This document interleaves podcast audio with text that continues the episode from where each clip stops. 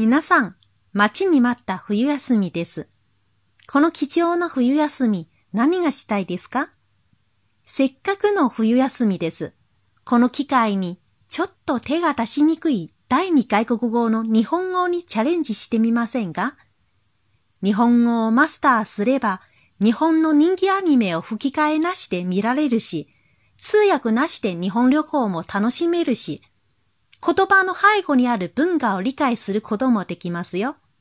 さあ、皆さん、一緒に日本語を勉強しましょう。詳細は WeChat 公式アカウント、日飘物语まで。